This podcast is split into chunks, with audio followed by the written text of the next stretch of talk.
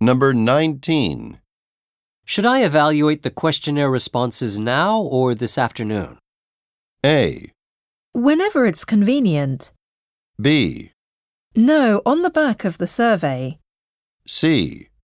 To contact some respondents.